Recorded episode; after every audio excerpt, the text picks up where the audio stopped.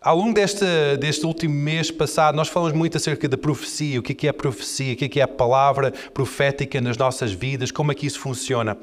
E quando nós estamos a aproximar o Natal, muitas vezes nós falamos muito acerca de, do nascimento de Jesus. E hoje nós vamos estar a falar acerca da vinda de Jesus, mas muito mais acerca da segunda vinda de Jesus. Amém? Uma das um dos temas mais falados por Jesus quando ele estava na terra, o primeiro tema era acerca do reino de Deus, o reino que vinha, era o tema principal que ele falava. Os relatos dos evangelhos relatam vários meses em que ele falava e falava acerca do reino de Deus, mas o segundo tema que foi mais falado foi acerca do final dos tempos. O que é que vai acontecer no final de tudo? E era um tema assim, meio aquecido. Há pessoas que não gostaram muito desse tema, pessoas que não, não entendiam muito esse tema, mas Jesus falava, falava e falava acerca desse tema do final dos tempos. Ele profetizava acerca do fim. Ele falava acerca do que, é que ia acontecer. E hoje não vou estar a abordar muito este tema do final dos tempos, porque é um tema realmente muito grande e demorava muitas semanas a desenvolver uh, profundamente este tema, mas nós vamos estar a falar acerca do, do último da última mensagem de Jesus acerca deste tema. Em Mateus 24, Jesus um, está a sair de Jerusalém Estava mesmo na última semana da sua, vinda, da sua vida aqui na Terra e ele estava naquela última semana a sair de Jerusalém e ele estava a dizer: Olha, este templo que é lindo, maravilhoso, que demorou muitos anos a ser construído, que vai ser destruído em três dias, mas depois vai ser reedificado em três dias. Não é? Depois de três dias vai ser reedificado. Os fariseus pensavam que ele estava a falar acerca de destruição física do templo de Jerusalém, templo de Herodes. Mas Jesus não estava, ele estava a falar acerca do seu próprio corpo. Depois de algum, de algum tempo, Jesus reúne com os seus discípulos em capítulo 24 de Mateus. E os discípulos estão assim um bocado em alvoroço. Eles sabem que está a passar qualquer coisa porque já está perto da Páscoa Está a passar qualquer coisa porque Jesus está a falar muito acerca da sua morte. Está a passar qualquer coisa porque a conversa está a ficar assim muito séria. E eles, eles chegam a Jesus em versículo 3 de Mateus 24 e eles fazem três perguntas a Jesus, que são três perguntas, aquelas perguntas que valem 5 mil euros. Aquelas três perguntas grandes. Eles, eles perguntam a Jesus primeiro: quando é que serão estas coisas? Quem aqui gostava de saber quando é que será o teu último dia aqui na Terra? Se nós soubéssemos qual era o último dia que nós íamos viver, a nossa vida hoje ia ser diferente. Talvez nós perguntamos quando é que vai ser a minha promoção? Quando é que vai ser isto? Quando é que isto vai acontecer? Então os discípulos sabiam que Jesus é o Filho de Deus, sabiam que ele tinha poder para prever o futuro e também saber o que, é que estava no coração das pessoas. Ele sabia que Jesus era o Messias, sobrenatural, um ser sobrenatural que sabia todas as coisas. Então eles perguntaram: Jesus, quando é que vai acontecer estas coisas? A segunda pergunta: qual sinal haverá da tua vinda? Qual é que é o sinal? E depois a terceira pergunta: como é que será o fim do mundo? Eles, eles queriam saber o que é que ia passar. Talvez são perguntas que, que tu fazes. Talvez perguntas que. Deus, como é que será o fim? Como é que eu posso me preparar para o fim? Como é que será esse ultimamente? Como é que o mundo vai acabar? E eles pensavam realmente que o mundo ia terminar, havia um momento em que o mundo ia terminar. E Jesus começa a falar acerca de, desta final dos tempos.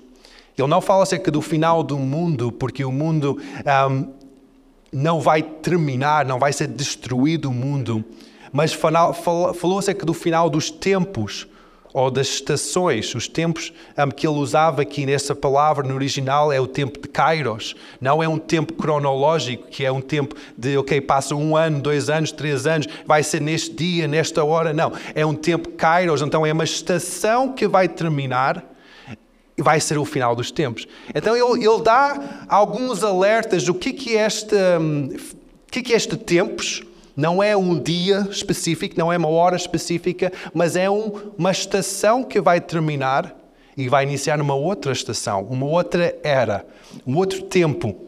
Então ele depois começa, Jesus começa depois a descrever vários sinais que vão descrever este final do tempo. Quando uma mãe está prestes a dar luz a uma criança, há vários sinais que começam a acontecer. A barriga começa a crescer, mas depois há outros sinais no seu corpo que dita que vai acontecer qualquer coisa, uma mudança está a acontecer para o nascimento dessa criança. Não sabem exatamente o dia, a hora, às vezes agora hoje, hoje sabem porque conseguem um, dizer, olha, vai ser hoje, mas muitas vezes é com intervenção médica, mas mas eles estão a dizer que há uma forma, há, um, há uns sinais que descrevem quando é que está a aproximar esta última hora. Não sei se vocês acreditam que vai acontecer este, esta última hora. Há pessoas que não acreditam nisso. Acreditam que não, a minha vida um, vai continuar e uh, vai ser, talvez, eu nem sei se vai acontecer. Mas a Bíblia fala muito acerca do final dos tempos. Então vamos ver estes, estes sinais que Jesus relata no capítulo 24 de Mateus. Eu vou só nomear porque todo o capítulo 24 fala acerca destes sinais. Então depois vocês podem ler com calma em casa, mas não vou ler todo o capítulo, mas eu vou só relatar estes sinais que Jesus diz que vão acontecer antes da sua vinda, antes de ser o final desta era na terra. O primeiro sinal são os anticristos. Eu falei algumas semanas atrás acerca do anticristo, o que é o anticristo, o que é que isso quer dizer. É o sinal, é um dos sinais do final, dos falsos cristos. E nós conseguimos perceber que realmente está a haver muita falsa doutrina, falsos cristos, muito, muito, um, muita oposição a Cristo, porque a outra definição do anti é contra ou substituir de. Então nós podemos ver que há vários outros cristos, ou deuses, ou salvadores, há vários também opositores a Jesus. Então nós vimos que isso está a acontecer nesta, nestes últimos dias da Terra.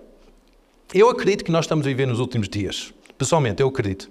Eu acredito que este é o última, último tempo, últimos, último momento desta terra. Eu pessoalmente acredito nisso. O um, que é que, que é que eu tenho que fazer na minha vida? Eu tenho que depois vou explicar como é que depois de acreditar nisso e depois de ver estes sinais que realmente nós estamos nestes últimos tempos, como é que nós devemos um, organizar a nossa vida para estar preparado pelo último momento?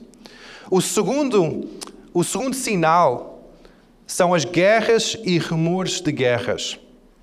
Eu vou usar várias estatísticas hoje para descrever que realmente estes sinais que Jesus descreve um, estão-se a realizar ou já realizaram. Rumores e de guerras, guerras.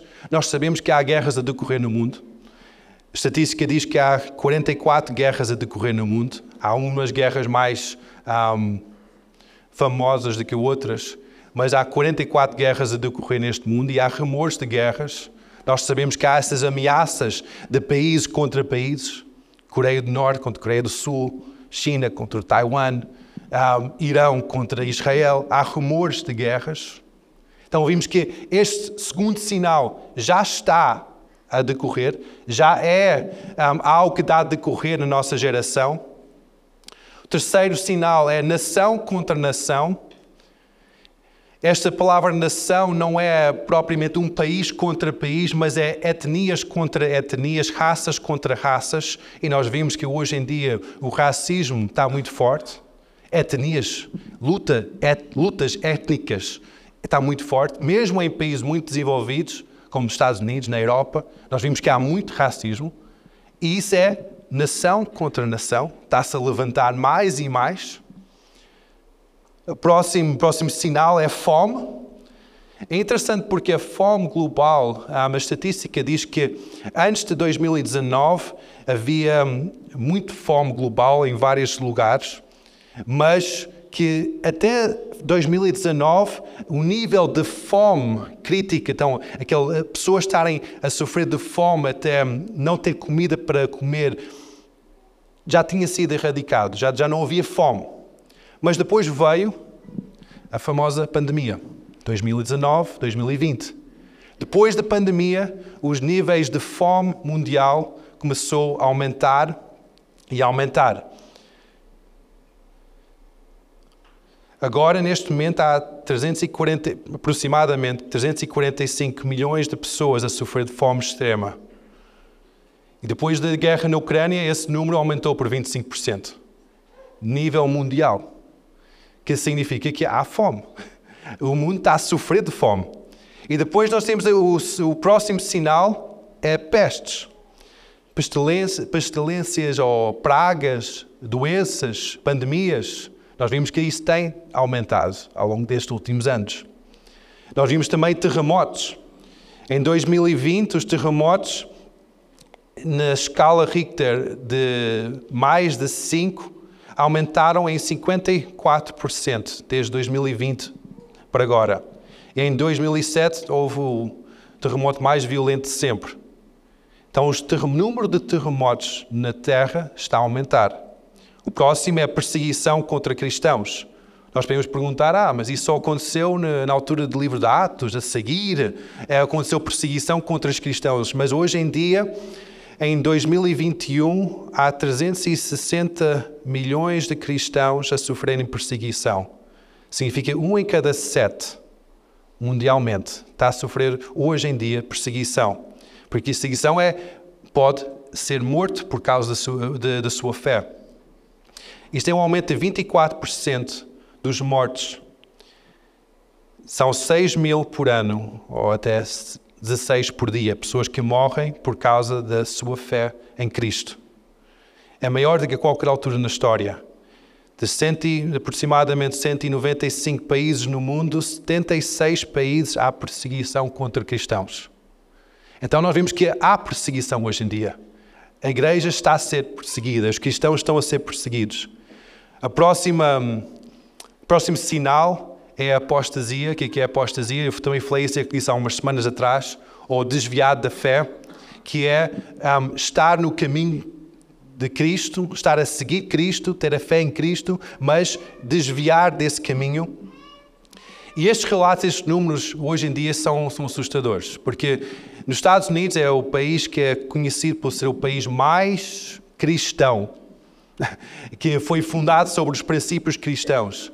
Hoje em dia, 80 a 90% dos, de, dos jovens que crescem, que de lares cristãos, e têm um pai e uma mãe cristã, o que, está a acontecer é que 80 a 90% desses jovens, quando chega à idade adulta, já não quer mais ser cristão, já não quer mais seguir o Evangelho estão a desviar da fé.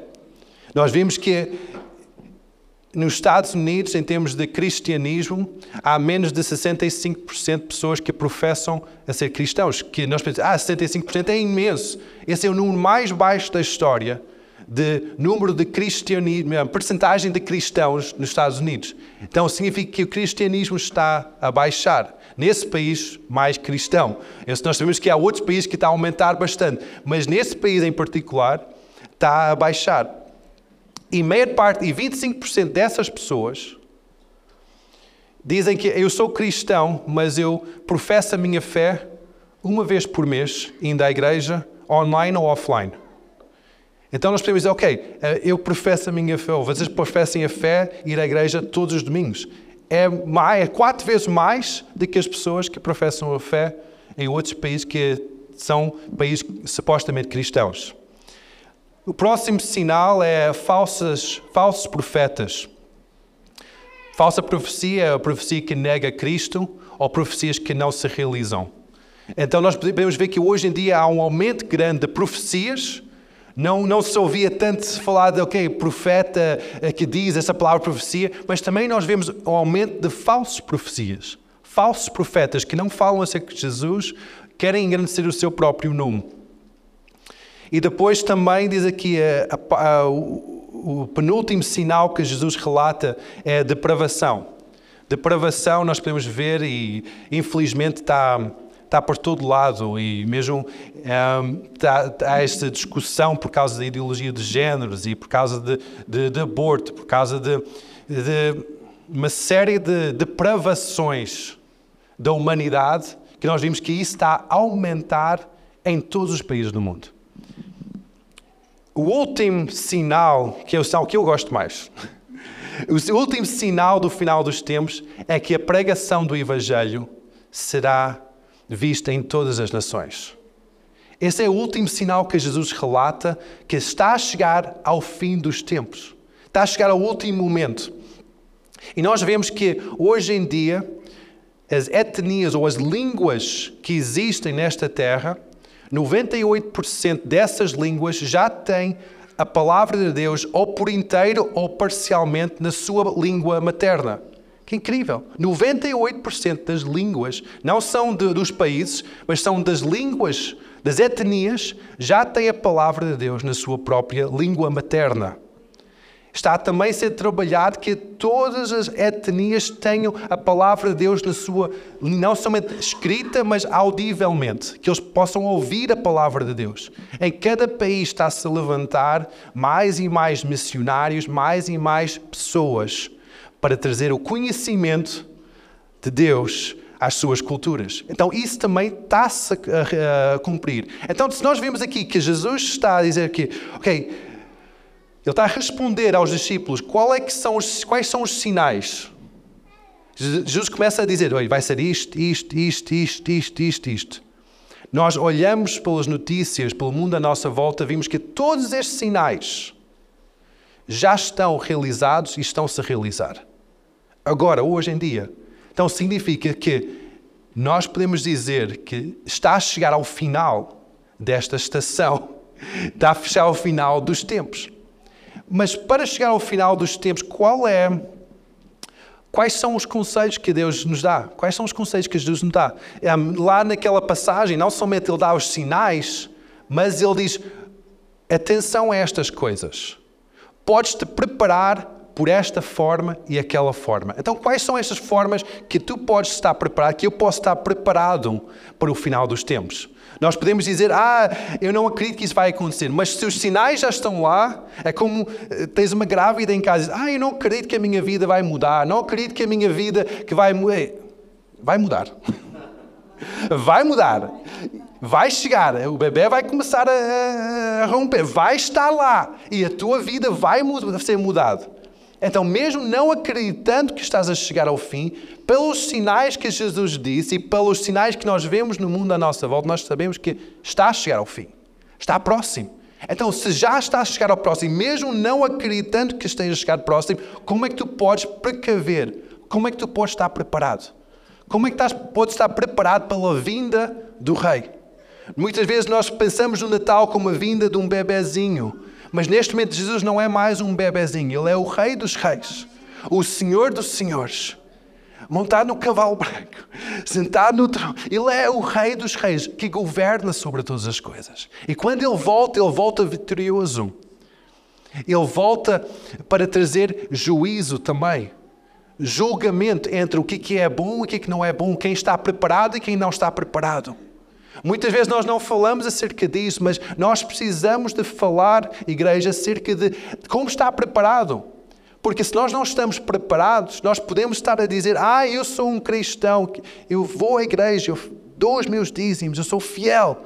Mas se tu não estás preparado, o que, é que pode acontecer é que quando chega o momento que vem Jesus novamente, tu ficas fora. Onde é que é esse fora? É no juízo eterno que aqui é juízo eterno, é uma palavra bonita para dizer é o inferno. Mesmo um crente, tu podes ser condenado ao inferno interno, não estando preparado pela vinda de Jesus. Então, como é que tu podes estar preparado? Como é que eu posso estar preparado? Eu tenho que estar atento a isso, não somente atento aos sinais, mas atento à forma em que eu posso estar preparado. Jesus diz: acautelai-vos ou vigiai. Nós temos que estar atentos àquilo que está a passar. Nós não podemos somente estar um, embutidos, distraídos completamente um, na nossa profissão, o que é que nós queremos fazer, onde é que nós estamos. Nós temos de estar atentos àquilo que está a passar à nossa volta. Nós temos de estar a vigiar. Jesus também disse: Não deixas ser enganado. Se, se Jesus está a dizer não deixa ser enganado, significa que é possível ser enganado. E também significa que há uma outra verdade para nos enganar. Então, está aqui a dizer duas coisas. Por favor, um, tenha atenção aos enganos que andam aí e tenham atenção também ao, ao, há outras verdades, que, eh, aquelas verdades que nós pensamos que são as verdades, mas não são as verdades. E depois diz, Jesus também encoraja os seus discípulos a serem perseverantes até o fim, de continuarem no caminho, de manter o foco, não desviar nem pela esquerda nem pela direita. E quando Jesus fala acerca disso, ele depois relata em, em Mateus 25, porque este, esta, esta mensagem aos seus discípulos vai de Mateus 24 até 25. E ele fala em Mateus 25 sobre três imagens, ou três parábolas, três histórias para explicar como é que estes homens, como é que esta geração pode estar preparada. Primeira história que ele fala, primeira parábola que ele fala, é acerca das dez virgens. Nós sabemos que a história de dez virgens são dez um, senhoras que estão à espera do noivo a chegar. E estas senhoras têm um, as suas vasilhas cheias de azeite, com a lâmpada acesa, à espera que ele chegue.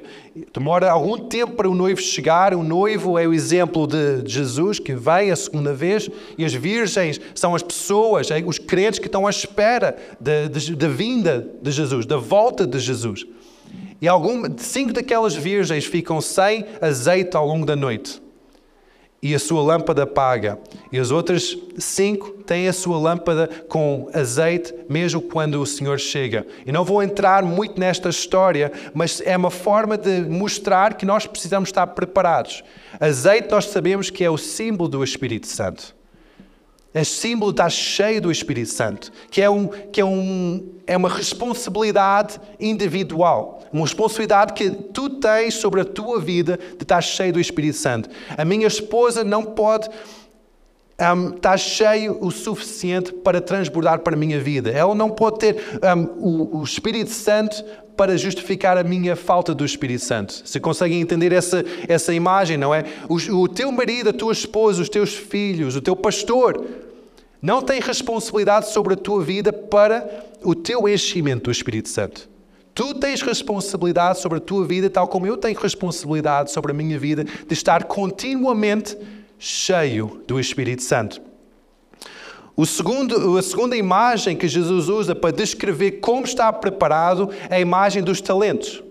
Esta imagem é um senhor que chega e dá alguns talentos, algum, alguma capacidade, algum dinheiro para algumas pessoas para, para estarem responsáveis desse dinheiro e depois de algum tempo eles vão receber a recompensa porque o Senhor vai voltar, ele vai, ele vai de viagem e depois volta novamente.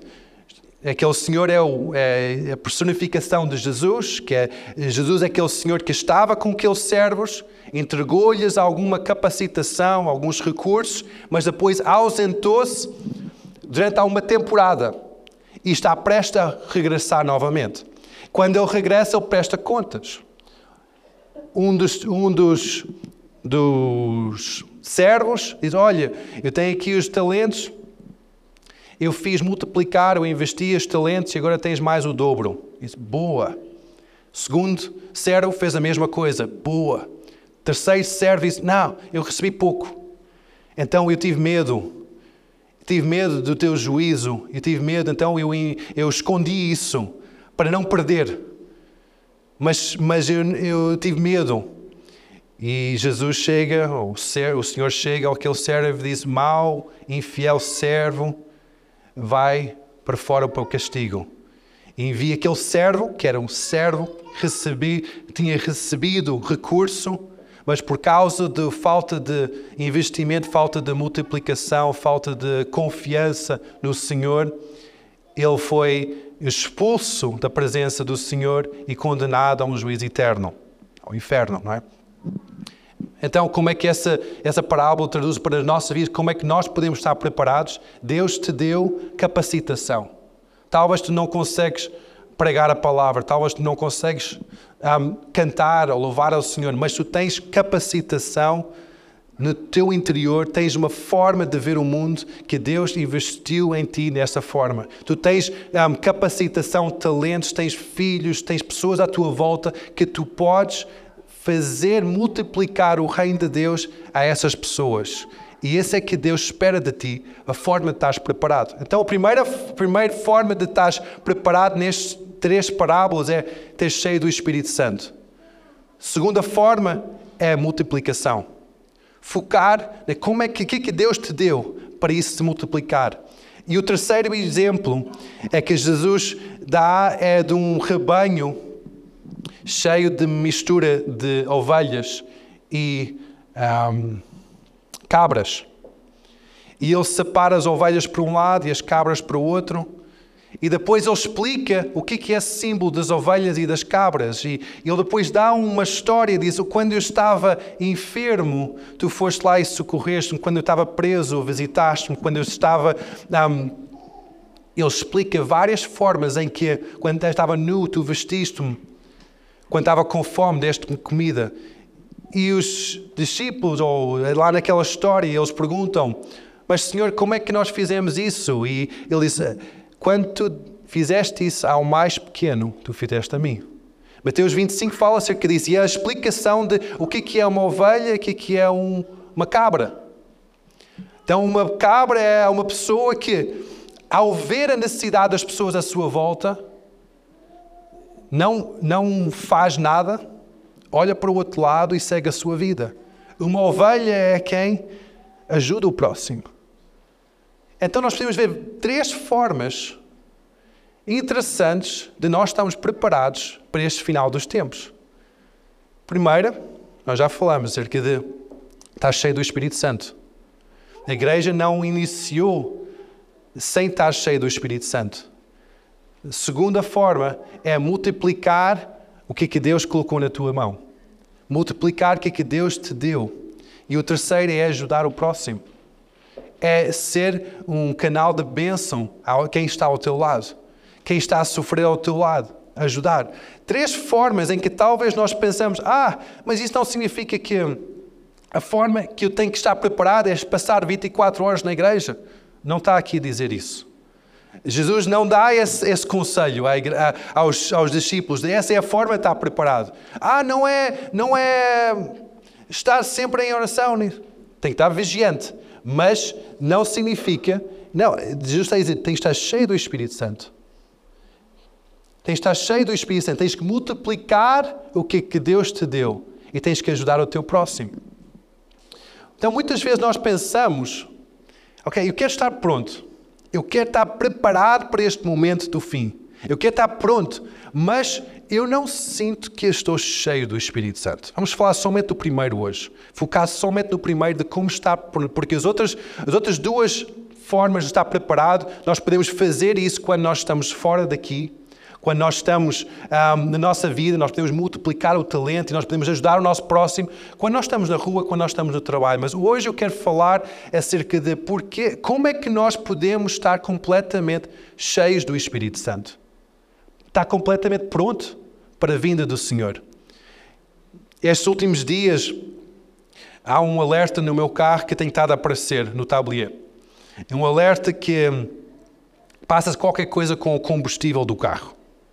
Então eu fui ao, fui ao mecânico semana passada e o mecânico diz: Olha, o que é que tu tens estado a abastecer o teu carro? Como é, qual, qual é o combustível que tens estado a colocar? Isso, olha, eu tenho estado a colocar né, daquelas bombas alternativas, daquelas bombas um, mais baratas, para poupar um pouco. Eu disse, Sete, não, não faz isso. Coloca-no na bomba, um, aquelas bombas de marca conhecida, não vou voltar a dizer marcas hoje, mas as marcas conhecidas. Não coloca um biodiesel, não coloca misturas, mas coloca o melhor combustível. Ok. Depois comecei a pensar, ok, isso talvez tenha algum sentido quando eu penso até acerca do Espírito Santo. Nós temos de estar cheios do Espírito Santo. Efésios diz em Efésios 5,18 que nós temos de estar continuamente cheios do Espírito Santo. Que se nós temos de estar continuamente cheios do Espírito Santo, significa que o nosso depósito interior pode se esvaziar. Agora pensa, quem, quem conduz aqui, pensa no teu carro. Pensa que, ok, porquê que o teu depósito esvazia? Se queres estar preparado pela vida do Senhor e que nós temos de estar cheios, uma forma de estar preparado é estar cheio do Espírito Santo, então como é que o teu depósito se desvazia, que fica vazio? Uma forma é que quando eu saio de casa com pressa a mais e eu não reparo que eu estou com o depósito já quase em baixo e eu tenho que fazer uma viagem de 100 km, eu vou ficar sem gasolina. Quando tu estás em casa, isto agora eu vou usar este exemplo como o teu exemplo para para a tua vida espiritual. Tu queres estar cheio do Espírito Santo. Antes de sair de casa, antes de entrar no mundo, enche primeiro o teu depósito. Passa tempo com o Senhor. Enche com uh, aquele combustível de Deus. Outra, outra forma é quando nós não ligamos ao manual do fabricante. Quando eu não ligo ao manual do fabricante no meu carro, eu digo, ok, não, eu sei mais do que do que este manual. Eu não vou ligar a isso, eu vou só andar a me carregar no pedal e vamos em frente. Deus deu-nos um manual de vida. Nós temos que ligar ao manual para estarmos cheios do Espírito Santo. Quanto mais nós ligamos a este manual de vida, quanto mais nós vamos estar em alerta de como é que nós podemos estar cheios do Espírito Santo. Quando eu estou com pressa e não tenho tempo para me abastecer, rapidamente eu vou ficar sem combustível. Não ficas com pressa demais na tua vida. Porque passares dias sem abastecer do Espírito Santo, vai chegar a um momento em que tu vais estar vazio. Talvez tenhas estado a questionar porque é que eu sinto tão vazio, tão seco. É porque o Espírito Santo precisa de encher-te. Tu precisas estar cheio do Espírito Santo para estares preparado para não somente a vinda do Senhor, mas tudo que o Senhor quer que tu fazes nesta terra. Quando uma pessoa. Quem gosta aqui de, de acelerar ir um pouco mais rápido? Há, há, pessoas que gostam, meu filho gosta. Eu, é, ir um pouco mais rápido. Quem sabe que quando nós carregamos um pouco mais no acelerador, o depósito baixa mais rapidamente? É verdade. É verdade, não é? Se nós andamos rápido demais, significa que nós vamos esvaziar com mais velocidade. Significa que tu tens que encher com mais, uh, mais frequência. Na tua vida espiritual é a mesma coisa. Quanto mais velocidade tu andas, quanto mais tu estás acelerado, mais tempo, mais determinação tu tens que ter para abastecer de Deus. Para estares preparado para qualquer ocorrência. Também o teu depósito pode esvaziar se tens alguma fuga no circuito do teu automóvel e não repares fuga, essa fuga. Nós podemos dizer, ah, o que é, que é essa fuga? Uma grande fuga é a falta de perdão. Na nossa vida, uma fuga que tira a nossa virtude é quando nós não perdoamos as pessoas. Quando nós mantemos rancor no nosso coração, ofensa. Isso tira o combustível que Deus tem sobre, é, posto na nossa vida. Isso esvazia. Então nós temos que estar muito atentos àquilo que acontece no nosso coração, porque no nosso coração pode ser aquele, aquele sítio onde a graça, a virtude, a unção de Deus sai da nossa vida e depois nós estamos a tentar encher, mas está sempre a sair. E Deus está a dizer: não, tens que arranjar isso primeiro. Tens que tapar essa fuga. O próximo a próxima forma que nós esvaziamos é quando, um, quando nós pensamos que temos combustível, mas realmente não, não temos combustível. A Silvia tinha um carro, quando nós estávamos a namorar, muito antigo, em que o. o, o como, como, é, como é que Não, um, o mostrador, o pontador de combustível estava variado. É porque a bomba, a boia da bomba estava presa. Então, a Sila pensava que tinha sempre combustível. Mas, algumas vezes, ficou parada à beira da estrada. A piada. Então, nós podemos pensar que nós temos, estamos cheios de Deus, porque nós passamos a vida na igreja, ouvimos louvor continuamente, mas realmente está cheio de Deus? Quando nós estamos cheios de Deus, nós transformamos a forma que nós falamos e pensamos. As pessoas à nossa volta reparam que nós estamos cheios de Deus. Então nós podemos pensar que nós estamos cheios da virtude, cheios daquele óleo do Espírito Santo, cheios disso, mas será mesmo? Nós temos que ter atenção de realmente como está o nosso depósito. E a forma que nós percebemos como está o nosso, nosso depósito é reparando nas pessoas à nossa volta. Será que eles reparam que eu sou cristão? Será que a minha língua nota que eu sou cristão? Será que demonstro a minha fé através da minha vivência? Também, assim, outra que tem muito a ver com, com o ponto anterior é quando nós não ligamos aos alertas no tablier. Ah, aquela luzinha. eu vi uma coisa outro dia, no, aqueles, aqueles stories do Instagram, que estava a acender uma alerta no, no tablier e a pessoa foi e arranjou uma caneta preta e riscou aquilo naquele vidro para não ver o alerta no tablier. Meu Deus, tantas vezes acontece na nossa vida. É que nós, nós temos estes alertas na nossa vida um, emocional, espiritual, e põe, põe, põe, cuidado! Estás a ficar sem combustível, estás a ficar sem a graça de Deus, estás a ficar sem amor. E nós dizemos, ah, eu vou arriscar isso, isso não, não interessa para nada. Fica com atenção aos alertas. Quais são um alerta na tua vida? É quando ficas mais irritável, mais irritadiço, com menos paciência, com menos tolerância, com menos longanimidade, com menos esperança, com menos amor, quando começas a ficar, estes são alertas da tua vida que é boing, boing, boing, estás a ficar sem combustível.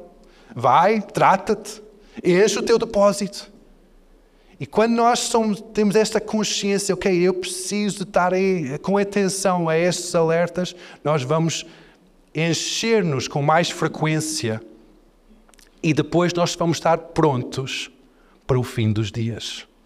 Próximo é quando nós carregamos peso a mais. Quem já carregou muito peso no, teu carro? Eu já, eu, uma altura em que tinha uma empresa de jardinagem em que muitas vezes eu carregava peso e que ficava mesmo assim, a, a quase a raspar no chão. Aquilo. E eu sabia que quando eu um, caminhava ou quando eu andava, conduzia muito tempo com esse peso no meu, na, na traseira do meu carro, eh, significava que também ia gastar mais combustível. Quanto peso é que tu estás a carregar? É o peso adequado para ti? É o peso que Deus colocou sobre os teus ombros? É a forma que Deus quer que tu ajas? Ou estás a subcarregado? Se subcarregas muito, significa que vais ter que encher-me com mais frequência também. Se subcarregas com muitas responsabilidades, muitos afazeres, significa que talvez até o teu veículo vai ficar danificado nos amortecedores, no, no, no, motor, porque é um esforço a mais pelo que, que aquele veículo está preparado. Estas são imagens para a nossa própria vida. Qual é o peso que é adequado para a tua vida para transportares? É talvez é diferente do que para a minha vida. Talvez eu, eu tenha um, um limite de peso de mil quilos. Talvez tu tens 500 quilos. Ou talvez tens 3 mil quilos qual é que é o, qual é, que é o nível de responsabilidade que Deus colocou-te? Nós não, nós não somos responsáveis por todo o mundo. Muitas vezes, ah, eu quero tratar de toda a gente. Quero tratar dos meus filhos, quero tratar da minha igreja, quero tratar da minha esposa, quero tratar, até quero, quero, quero resolver os problemas de todos. Há só um Salvador. Há só um que trata de tudo. Cada um é responsável pela sua própria vida. E nós temos que ser primeiros responsáveis pela nossa vida. Aquilo que Deus colocou nas nossas mãos. E o nosso depósito está cheio do Espírito Santo. Tenho mais alguns aqui também. Um, quando nós misturamos combustível também, é um risco, já, já falei acerca disso. Quando nós, ah, eu vou pôr a coisa mais barata. Hoje em dia há, há o fast food por todo lado. É fast food até espiritual. Mas, ah, eu vou pôr um fast food aqui, um, uma injeção aqui, um comprimido aqui e, e vou, vou safar por mais tempo. Isso vai dar dano no teu veículo ao longo do tempo. Investe na qualidade do teu alimento espiritual. Investe nessa qualidade que é que isso quer dizer? É passa tempo de qualidade com o Senhor. Lê a palavra de Deus como sendo mesmo a tua, o teu alimento, a tua bússola, é aquele manual para a tua vida. Não concentra tanto em pregações de outras pessoas se a tua prioridade não é a palavra de Deus. A palavra de Deus tem que ser o teu primeiro alimento. E depois vem os devocionais, depois vem as pregações, os ensinamentos, mas primeiro tem que ser a palavra de Deus. Essa é a qualidade máxima aqui. E depois as outras coisas são, são é qualidade diluída porque passa por o filtro das emoções das pessoas, da mente das outras pessoas. Claro que pode usar, pode, pode ser um, algo que nos acrescenta valor, mas o valor principal tem que ser dado através da palavra de Deus. Então não mistura o teu alimento. Muitas vezes nós gostamos daquele que é um buffet grande, mas eu sei que muitas vezes nos buffets maiores a qualidade é reduzida. Eu trabalhei durante oito anos em hotelaria e muitas vezes os maiores buffets têm a pior qualidade. É verdade. Mas quando tem algo feito para ti, individualmente, algo cozinhado para ti, para os teus gostos, é com máxima qualidade. E Deus tem o melhor para ti. Tem, tem o maior alimento para ti. Últimos dois. É quando nós não sabemos como abastecer. Talvez estás, estás a, a conduzir um teu carro e não sabes como abastecer. Hoje em dia é complicado abastecer um carro. Tens que carregar um botão ou carregar no tampo ou qualquer coisa. É, é diferente. Cada carro tem uma forma diferente. Mas nós temos que saber que o nosso alimento vem do Senhor. Agora, como é que tu podes abastecer? Estando aqui na igreja. Uma forma. É a forma de abastecer. Quando nós chegamos aqui à igreja, muitas vezes eu até chego, mesmo sendo pastor, muitas vezes eu até chego à, à congregação um pouco assim, desanimado, um pouco abatido. E eu sei que quando eu estou aqui convosco a adorar ao Senhor, eu sei que ser cheio. Então, uma forma de abastecer, talvez não sabes como abastecer, vem à igreja. É uma forma. Passa tempo em oração. Inserte num grupo de vida. Um pequeno grupo ajuda para abastecer o depósito que Deus tem colocado no teu coração. A comunhão dos santos abastece o depósito no teu, no teu coração. Outra forma é passa tempo diariamente com o Senhor. Diariamente. Sim, estou a dizer, diariamente. Todos os dias. Diariamente passa tempo com Deus. Ora e lê a Bíblia. Vai encher o teu depósito. Ah, mas eu não sinto nada. Ah, eu não sinto mudança na minha vida. Tu vais sentir. Vais ter mais graça. Vais encher o teu depósito. E última forma, porque é que o nosso depósito, última razão que o nosso depósito fica vazio, é que também muitas vezes nós não sabemos como abastecer, mas muitas vezes nós não sabemos onde abastecer o nosso carro. Nós não sabemos onde é que está a bomba de gasolina. Nós não sabemos como, onde é que está o sítio para abastecer o nosso carro. Então eu já disse que a forma é Deus que enche o nosso depósito, mas depois também o sítio é nestes locais de comunhão. Uma igreja local é o local de enchimento da tua vida. É onde, nós, onde tu podes ser cheio do Espírito Santo. Então, quando tenho estado a pensar muito acerca desta última profecia, profecia do final dos tempos, que Jesus deu aos seus discípulos, é que eles estavam em grande alvoroço. Ele não falou muito acerca de, ok, isto vai ser tudo péssimo. Ele falou acerca destes sinais. Mas depois, antes da sua crucificação, ele voltou isso muito pessoal, de tu tens que ser cheio do Espírito Santo. Tens que multiplicar e tens que amar o teu próximo. São três passos para estar pronto para a vinda do Senhor. Três passos. Então, hoje, se tu estás aqui e estás com esse sentimento, ah, eu estou um bocado abaixo de meio hoje. Ou talvez estou abaixo de linha de reserva, já está a apitar algum tempo e eu estou a arriscar aquilo no tabuleiro porque eu não quero ligar. Não há mal nenhum, mas estás aqui hoje, significa que Deus pode encher o teu depósito.